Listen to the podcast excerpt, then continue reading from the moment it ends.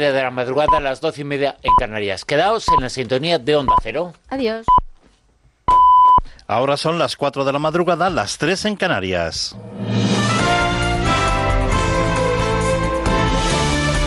Noticias en Onda Cero. Hola, buenas noches. Seguimos muy pendiente de Ecuador, donde el presidente Lenin Moreno ha declarado el toque de queda en Quito para contener la violencia de los manifestantes indígenas en su décimo día de protestas. Nos llega una última hora preocupante, ya que los presos de las cárceles ecuatorianas acaban de publicar un vídeo donde amenazan a tomar las cárceles del país y no respetar la vida ni de guardias, directores y además aseguran que van a dar órdenes de ejecutar tanto a policías militares y hasta el mismo presidente, como podemos escuchar. Buenas tardes, señor presidente de la República del Ecuador. Le saludamos de la penitenciaría. Estamos uniéndonos a las congregaciones que hay en todas las prisiones de las diferentes ciudades del Ecuador, como son Guayaquil, Quito, Cuenca, La Tacunga, Esmeralda y muchas más. Que también vamos a tomar medidas extremas en cuanto a esta paralización. Si usted no se rectifica en cuanto a las medidas que está poniendo a nuestro país, empezaremos a tomarnos todas las prisiones. No vamos a respetar la vida de los señores guías, directores, y desde acá enviaremos orden para ejecutar policías militares y ante usted, señor presidente. Usted decide cómo quiere arreglar las cosas. Y a esta hora la policía de Ecuador ha tomado el control total de la zona donde se han refugiado cientos de manifestantes indígenas que temen un desalojo violento tras la declaración de ese toque de queda en la capital ecuatoriana. En nuestro país, el tribunal que ha juzgado la causa, según fuentes conocedoras a las que ha tenido acceso Onda Cero, ha acordado por unanimidad condenar a sus principales responsables por delitos de sedición y de malversación y han descartado la acusación de rebelión que formulaba la Fiscalía. Eva Llamazares. Hubo sedición, hubo malversación, hubo violencia, pero episódica, y no hubo rebelión. Los siete magistrados que juzgaron el procés llegan a la conclusión después de cuatro meses de deliberaciones, según confirman a Onda Cero fuentes conocedoras, de que los líderes independentistas cometieron un delito contra el orden público y no contra el orden constitucional. Los sediciosos tratan de impedir que se cumpla la ley y las resoluciones judiciales, no mediante quejas o recursos, sino por métodos ilegales, el uso del alzamiento público y y esto fue lo que ocurrió en los asaltos a los edificios que estaban siendo registrados el 21 de septiembre y en la movilización masiva para impedir la actuación policial en el referéndum ilegal. El dinero público usado fue un medio necesario y por eso la condena para Junqueras y los otros ocho encarcelados será por sedición en concurso medial con malversación, lo que conlleva penas altas, muy altas, de hasta 15 años, aunque lejanas a las que pedía la Fiscalía. Sentencia por unanimidad con una argumentación muy muy técnica y elaborada y la solidez con la que se pretende pasar todos los exámenes que vienen ahora en el Tribunal Constitucional y en los tribunales europeos. En la sexta noche, el secretario general del Partido Popular, Teodoro García Egea, ha asegurado que las sentencias hay que respetarlas. En un Estado de Derecho, las sentencias, cuando se conocen, se ejecutan y se acatan y se respetan. Eh, porque creo que hemos entrado también en, los últimos años, en los últimos tiempos, en eh, una vorágine que nos lleva a discutir las sentencias como si fueran partidos de fútbol. ¿no? Y para mí, la sentencia, la justicia, es un estamento que me merece el máximo respeto y creo que cuando la justicia habla, los políticos debemos respetar. Y un apunte más que nos acaba de llegar, ya son siete los fallecidos y quince las personas desaparecidas en Japón como consecuencia del paso del tifón Habibis. Y en la información deportiva, España ha logrado empatar a un tanto en Oslo ante Noruega. Saúl, adelantaba al equipo español, pero en el minuto 90 empataba Noruega de penalti. Con este resultado, el combinado español todavía no está clasificado matemáticamente para la fase final de la Eurocopa 2020, aunque esa clasificación sí que está muy encarrilada. Por estos partidos no hemos tenido encuentros de primera división, pero sí se han jugado en segunda. Con estos resultados, Girona 0, Elche 2, Sporting de Gijón 1, Alcorcón 3, Almería 0, Lugo 0 y Málaga 1, Cádiz 2 y Extremadura 1, Ponferradina 1. Con este triunfo del equipo gaditano en Málaga, el Cádiz se destaca en la clasificación al liderarla con 28 puntos. Segundo es el Almería con 19 y tercero el Huesca con 18. Las noticias vuelven a la sintonía de Onda Cero a las 5 de la madrugada, las 4 en Canarias y siempre pueden consultarlas en nuestra página web ondacero.es. Síguenos por internet en ondacero.es.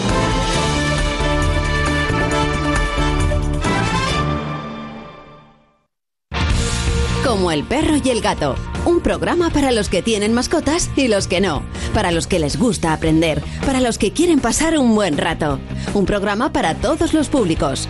Noticias, curiosidades, consultas, concursos y muy buen humor. Como el perro y el gato. Con Carlos Rodríguez. Los sábados a las 3 de la tarde y los domingos a las 2 y media. Patrocinado por Menforsan, los especialistas en cuidados, higiene y cosmética natural para las mascotas. Te mereces esta radio. Onda Cero, tu radio.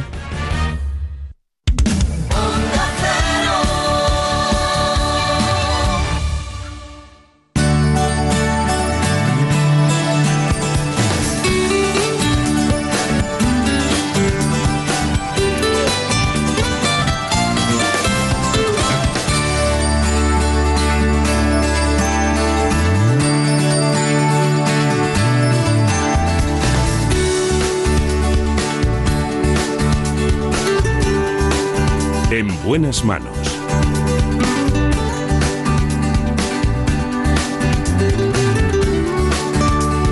El programa de salud de Onda Cero. Dirige y presenta el doctor Bartolomé Beltrán. Hola, muy buenos días. Me alegro mucho de saludarles.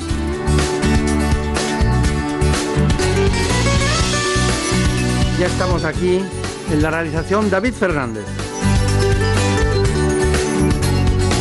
En la producción, como siempre, Marta López Llorente. Tenemos el propósito de llevarles hasta ustedes los mejores especialistas. Estamos seguros de que los temas de hoy son de un alto interés. Unos porque duele y otros porque son irreversibles. Acabaremos, eh, decía el espacio, con la rehabilitación cardíaca.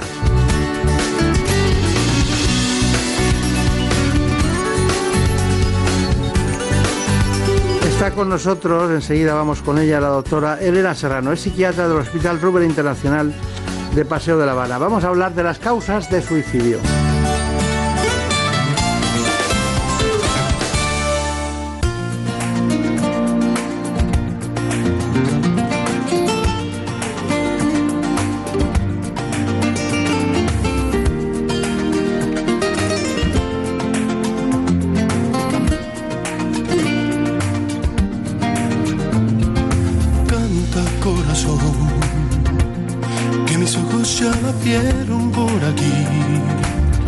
Así que con la doctora Elena Serrano vamos a hablar de las causas del suicidio.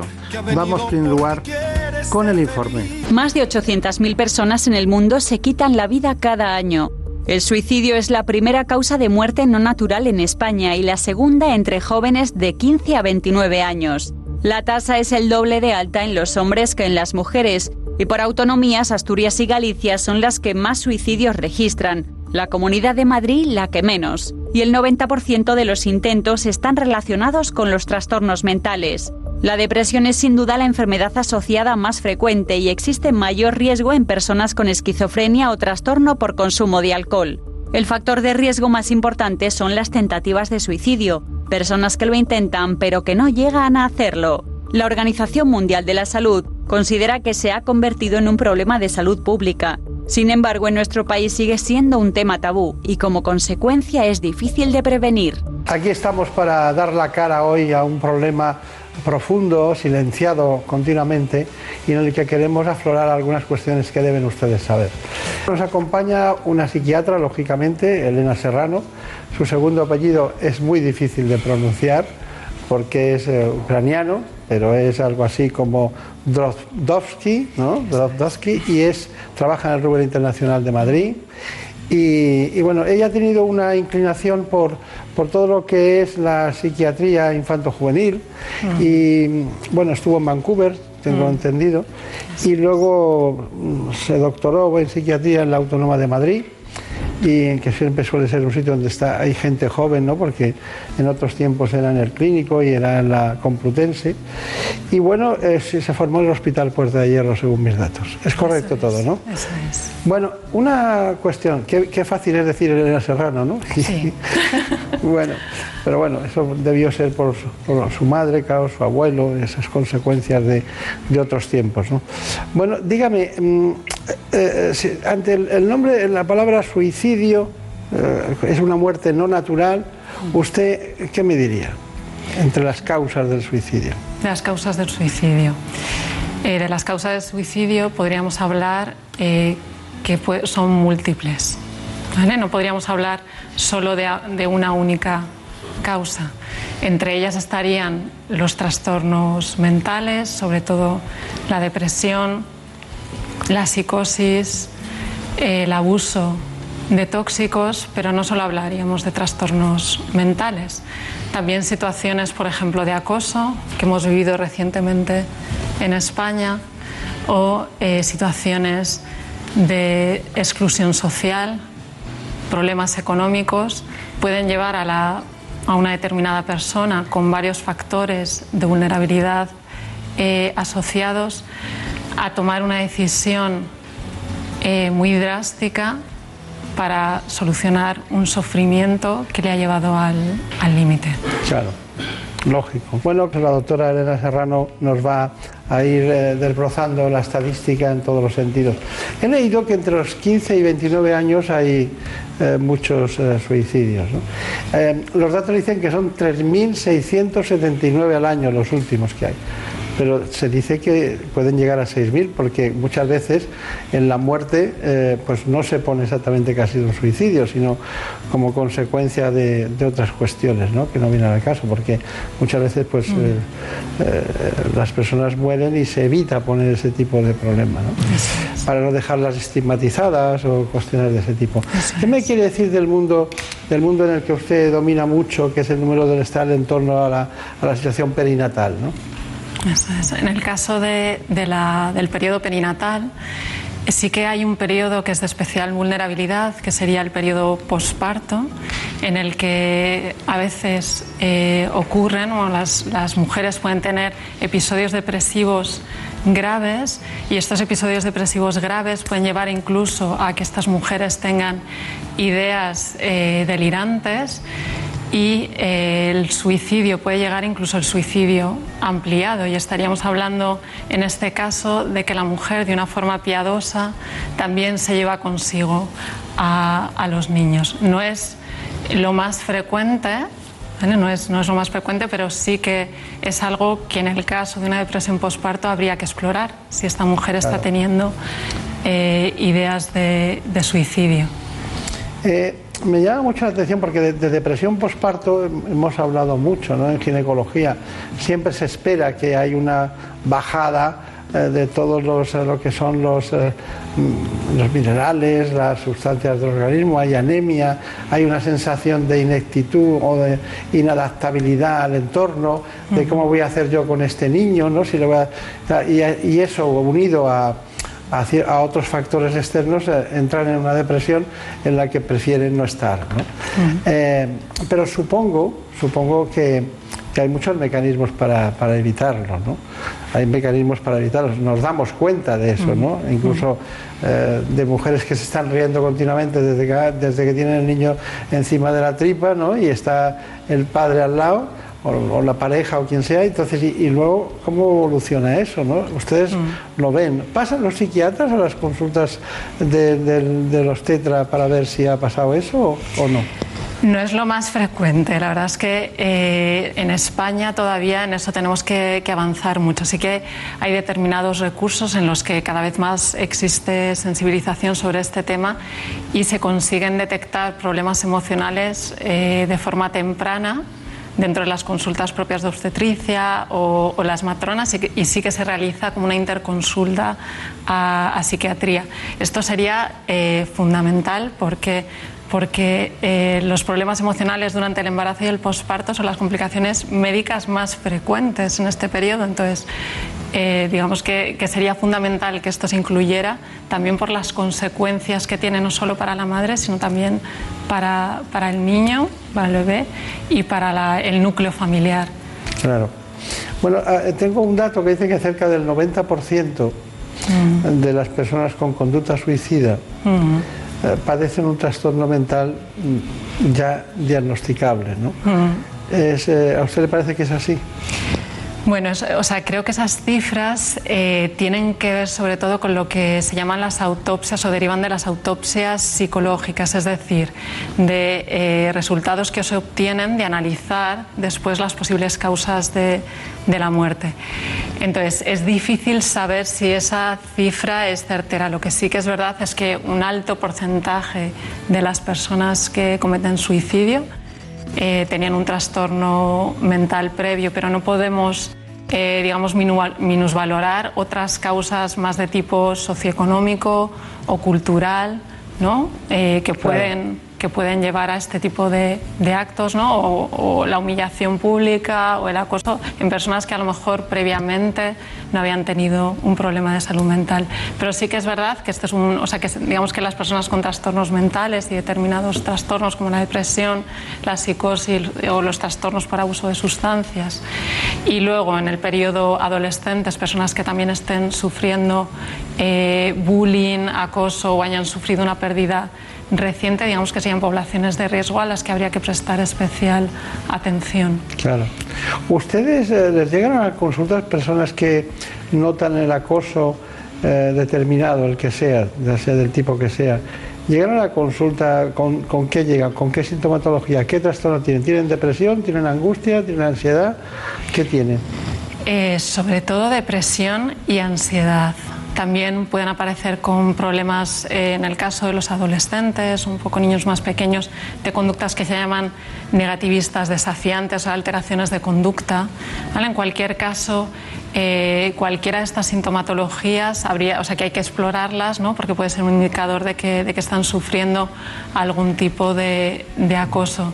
También es verdad que, que, normalmente se acosa al más débil, entonces es posible que haya algún tipo de patología previa, ¿no? Eh, pues eh, personas con discapacidad intelectual o, algún tipo de dificultad previa que les eh, sitúa como los débiles, entonces digamos que serían como los más susceptibles de ser acosados, ¿no? O sea que en cualquier caso es un indicador de que esas personas necesitan algún tipo de atención. Y usted ha dicho, lo primero que ha dicho en las causas de los trastornos mentales, ¿a qué no se mm. refería? Porque luego ha dicho psicosis, que es un trastorno mental. Y luego ha dicho, eh, además de eso, eh, el acoso, la exclusión social. Mm. Entendemos la exclusión social. La exclusión social es prácticamente eh, es un sinónimo social de la pobreza, ¿no? Es decir, es como es cuando no tienes posibilidades de sobrevivir ante tanta adversidad, ¿no? Como las inmigrantes, como los problemas de ese tipo, ¿no? Eso. Pero una psicosis ¿A qué llama psicosis?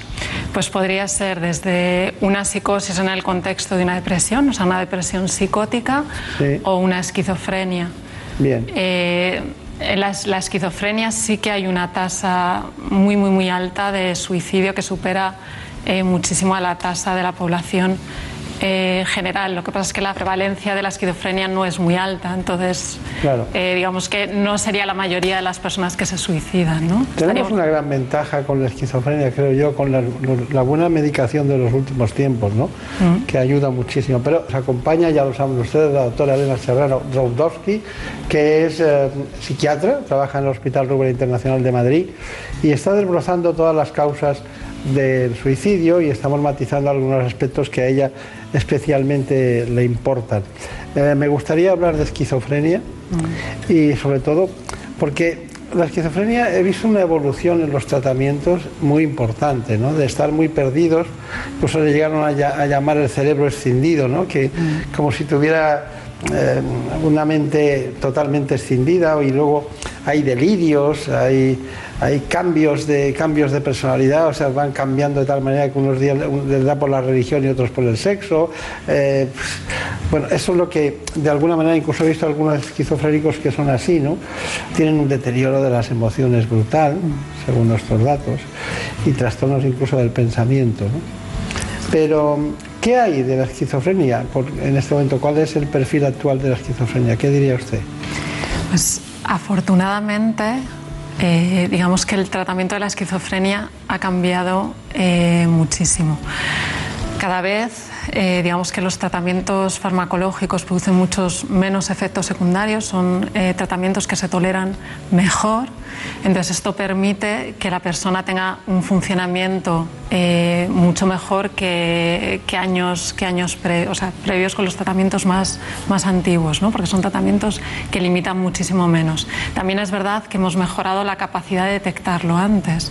De hecho, ahora mismo hay un movimiento a nivel mundial, hay muchísimos grupos trabajando a nivel internacional, eh, algunos punteros como, como en Australia, para la detección precoz de los primeros síntomas, eh, digamos, de la psicosis y, dentro de la psicosis de la esquizofrenia.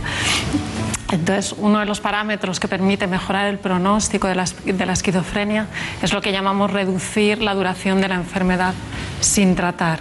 Entonces, si esto lo reducimos, el pronóstico va a cambiar, el nivel de funcionamiento de estas personas va a ser mucho mejor y como hemos dicho, los tratamientos eh, psicofarmacológicos han mejorado muchísimo, sobre todo en el perfil de, efectos secundarios. Consiguen la misma eficacia, pero muchísimos menos efectos secundarios. ¿Y, esas personas que tienen esos tratamientos adecuados y bien se suicidan menos, que es a lo que vamos?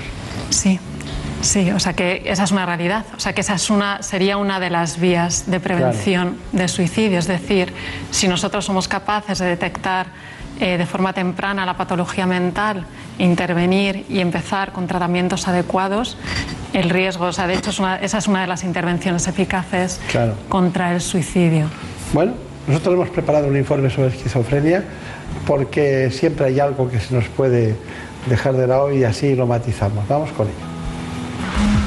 Se trata de uno de los trastornos mentales más graves e incapacitantes y sobre el que aún existe una gran falta de información y estigmatización social. En España cerca de medio millón de personas sufren esquizofrenia, una enfermedad con una alta mortalidad.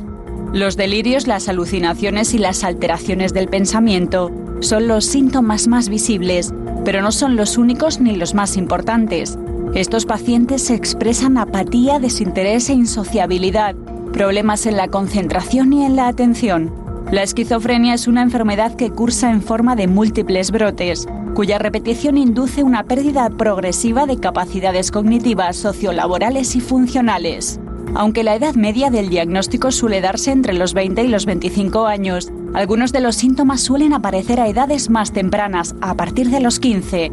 Hoy en día la mayoría de los pacientes puede llevar una vida normal, cumpliendo bien la medicación y llevando hábitos de vida saludables. Bueno, eh, esto es un, informe a mí. Esto de hablar de, suicidio no sé qué usted que me guste demasiado, pero hay que hacerlo, porque incluso hay guías, eh, guías especiales que, las entidades públicas eh, producen para la prevención de la conducta suicida. ¿no? Y hay algunas preguntas que quiero hacerle. Por ejemplo, preguntar a una persona si está pensando en suicidarse puede incitarle a hacerlo. No, de hecho, me alegro mucho que me esta pregunta porque es uno de los mitos que hay, ¿no? Entonces, yo creo que tenemos que hablar de suicidio porque hay que desmitificar, hay que quitar tabús. El preguntar a una persona si está pensando en, tener a cabo una conducta suicidia o en, el, el suicidio es una forma de dar la oportunidad de que esa persona pueda hablar del sufrimiento que está teniendo. Y el simple hecho de poder hablar del sufrimiento ya nos va permitir aliviar parte del sufrimiento y empezar a hacer algún tipo de intervención en ese sentido. Hay otro mito quizás, ¿qué le parece esta pregunta? La persona que se quiere suicidar no lo dice. Bueno, eso, eso yo creo que también es otro mito, ¿no? O sea, dependerá, dependerá. Es cierto que en general las personas que tienen conductas suicidas suelen hacer algún tipo de aviso. Por eso no lo, no lo podemos menospreciar. Es decir, cuando una persona eh, de alguna forma espontánea comunica eh, que tiene deseos de morirse, hay que, hacerlo, hay que hacerle caso, no hay que minimizarlo. Es cierto que, que aquellas personas que ya lo tienen muy decidido y lo tienen muy claro, a veces no lo comunican y a lo mejor una de las primeras señales que han dado ha sido muy leve ¿no? y no nos permite detectar a tiempo. Eso también es una, es una de las realidades. ¿no? Claro. Hay otra, otro mito, la persona que expresa su deseo de acabar con su vida, nunca lo hará. Ese es otro mito. Cuando lo expresan es porque ya hay sufrimiento. O sea, una persona que está expresando, eh, que está verbalizando ese tipo de, bueno, de sufrimientos es porque realmente eh, lo está pasando muy mal. ¿no? Entonces hay que atenderlo. Y usted que sabe tanto de eso, cuando dicen que las personas que tienen problemas muy graves se suicidan, pero eso nunca lo hacen, por tanto, los niños o adolescentes sobre todo en el contexto de acoso, de la pérdida de algún familiar importante o de una ruptura sentimental en el caso de los adolescentes o de la exclusión frente a los pares. Son vivencias que para ellos son muy, muy, eh, son muy impactantes. ¿no?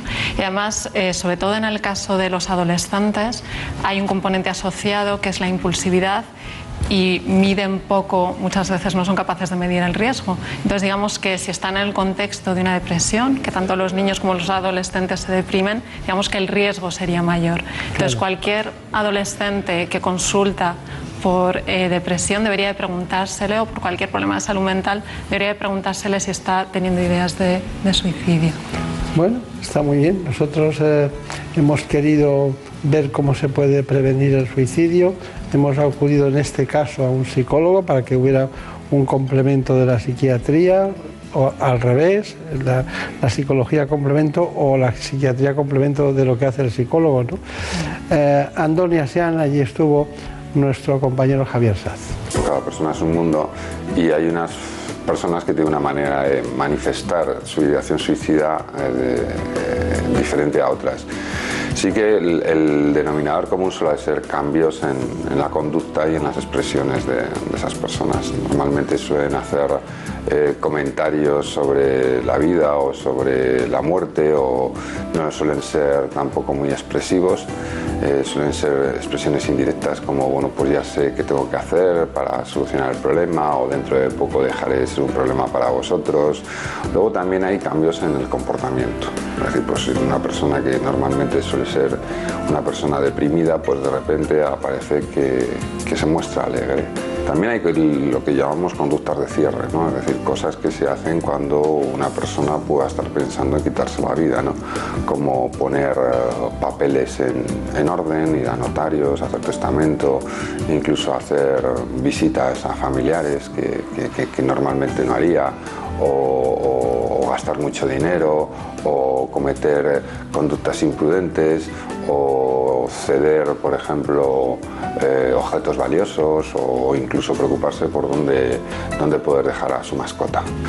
Ante el suicidio, ante el riesgo de suicidio, mm, se pueden hacer un montón de cosas que a día de hoy tampoco lo hacemos, por lo menos a nivel global, no digo que a nivel de, consulta clínica de cada profesional, pero sí que eh, todo el tema de la sensibilización social, la formación de profesionales, la limitación de accesos a, a medios letales, una mayor coordinación, la existencia siquiera de planificación de, existencia de estrategias de prevención de suicidio en el Sistema Nacional de Salud, eh, una mayor alerta epidemiológica, eh, una mejor, eh, un mejor procesamiento de la información estadística de los propios suicidios y de los intentos de suicidio, una mejor circuitería en general y, de forma de atenderles, una mayor preocupación por las personas que han perdido a, alguien por suicidio. Bueno, son un montante de, de, cosas que podemos hacer eh, que a medio largo plazo creemos que pueden disminuir significativamente el número de suicidios. Nosotros creemos desde la Fundación, desde,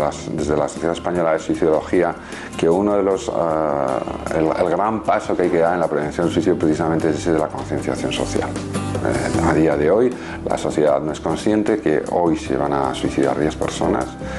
Si no se suicidan 10 y se suicidan 8, mañana serán 12 porque las estadísticas son bastante tozudas y normalmente eh, casi siempre todos los años se llegan a los, al suicidio diario. Pueden ser 3.650, pueden ser 3.900 como el año 2014, pero son 10 personas que diariamente se quitan la vida.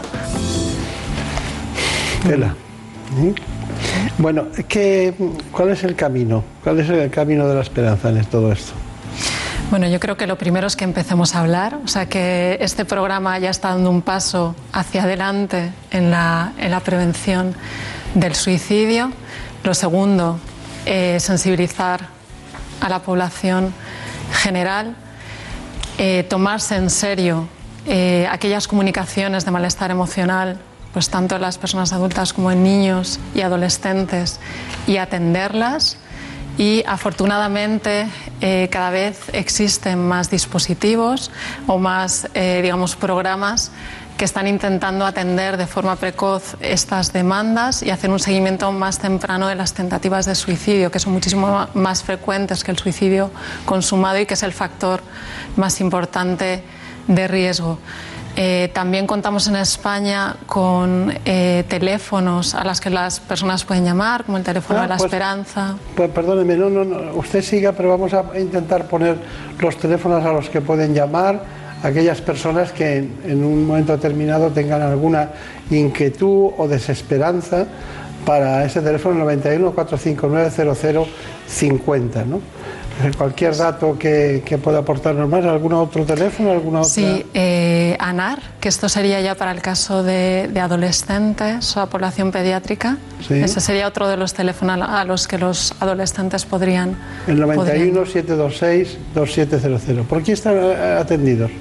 Son eh, personas voluntarios que están eh, formados específicamente en la atención eh, de este tipo de situaciones y eh, digamos que lo que hacen es derivar al recurso, o sea, atender primero y luego derivar o recomendar el recurso más, más adecuado. Pues nada, doctora Elena Serrano, Rubén Internacional Psiquiatra, ¿cuál es su conclusión? Brevemente, ya sé que esto es un océano, pero eh, queremos una gota. Eh, que es un problema muy importante, que tenemos que empezar a hablar de ello, que si se toman medidas como se han tomado en otros países podemos reducir eh, la tasa de suicidio, la atención a los supervivientes, muy importante, aquellos que, a los familiares eh, que han sufrido la muerte de, de un familiar y que una de las formas más efectivas de, de prevenir, aparte de tratar los trastornos mentales, es precisamente el apoyo, el apoyo social.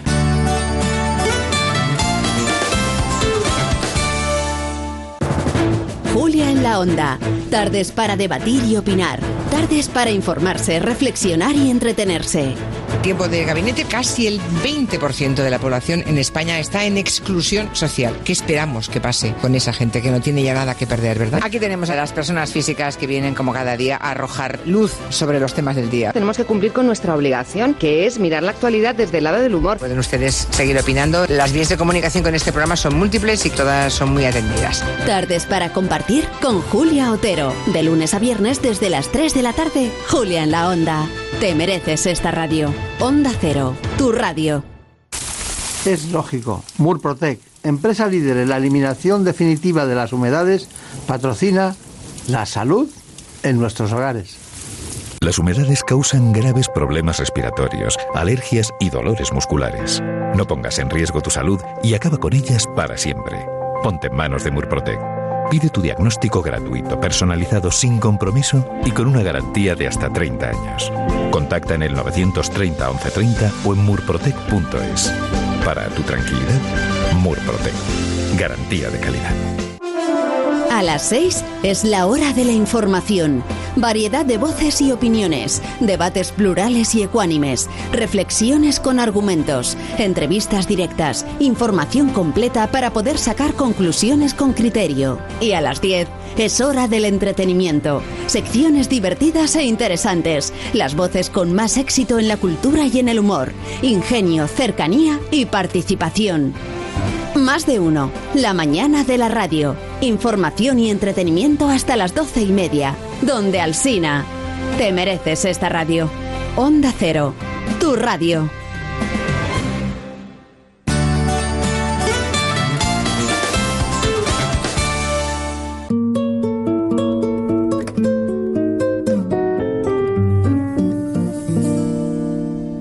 Déjame esta noche soñar contigo. Déjame imaginarme en tu labio lo mío. Déjame que me crea que te vuelvo loca. Déjame que yo Ahora les propongo hablar de la fisura labio-palatina. quien te quite la ropa. Se trata de la doctora Beatriz González Meli, del doctor Saturnino Santos y también nos acompaña la madre de un niño con fisura labio-palatina para que cuente su experiencia, Marina Aturiac. Las fisuras congénitas del labio y del paladar, comúnmente conocidas como labio leporino y paladar hendido, son malformaciones faciales que afectan a uno de cada 700 recién nacidos. Se producen por un desarrollo facial incompleto en una etapa temprana del embarazo, que dificultan su alimentación, generan problemas respiratorios, dentales, auditivos, del habla y afectan a su integración y a su autoestima. Y además pueden conllevar síndromes asociados. En el caso del paladar hendido, este no se cierra totalmente y deja una apertura que puede extenderse dentro de la cavidad nasal, y el labio fisurado se origina por un crecimiento descompensado de los dos lados y el labio superior no se cierra completamente. Pero en ambos casos la gravedad varía. Dependiendo del grado, el tratamiento, que requiere de la colaboración de diferentes especialistas, se puede prolongar a la adolescencia o incluso hasta la edad adulta. En cuanto a las causas de estas anomalías, no se conocen a ciencia cierta, pero están asociadas a factores genéticos y ambientales. Hoy estamos muy bien acompañados para matizar y desbrozar un caso de gran interés, incluso con testimonio maternal y humano, ¿no? porque exige un gran sacrificio rehabilitar estos pequeños, aunque lo deseable, lo posible es que eh, lo hagan en todos sus sentidos. Nos acompaña la doctora Beatriz González Meli, buenos días. Buenos días. Bueno, también está Marina Turiá, que es la madre de un pequeño, de Bruno, Bruno, Bruno Gómez Ortiguela Aturiac, ¿no? y está el doctor Saturnino Santos, que enseguida se va a incorporar con nosotros como otorrinolaringólogo. Veamos, doctora Beatriz González ¿cómo le llega un pequeño a usted de este tipo? Pues nos llega muchas veces de recién nacido, porque la malformación es muy evidente al nacer, pero ahora cada vez más nos llegan con el diagnóstico prenatal, porque es una malformación que se ve por un ecografista experimentado con facilidad en la ecografía de la semana 20. Y son muchos los padres que nos solicitan pues, opinión de qué va a ocurrir eh, cuando nazca el bebé. En, el caso, en este caso particular que nos ocupa hoy de Bruno, ¿fue así? En el caso de Bruno fue así, efectivamente. Eso quiere decir que los padres estaban bien informados. Estaban muy bien informados. Usted es cirujano plástico, reparador y estético. Sí, así Bien. es. ¿Quién debe operar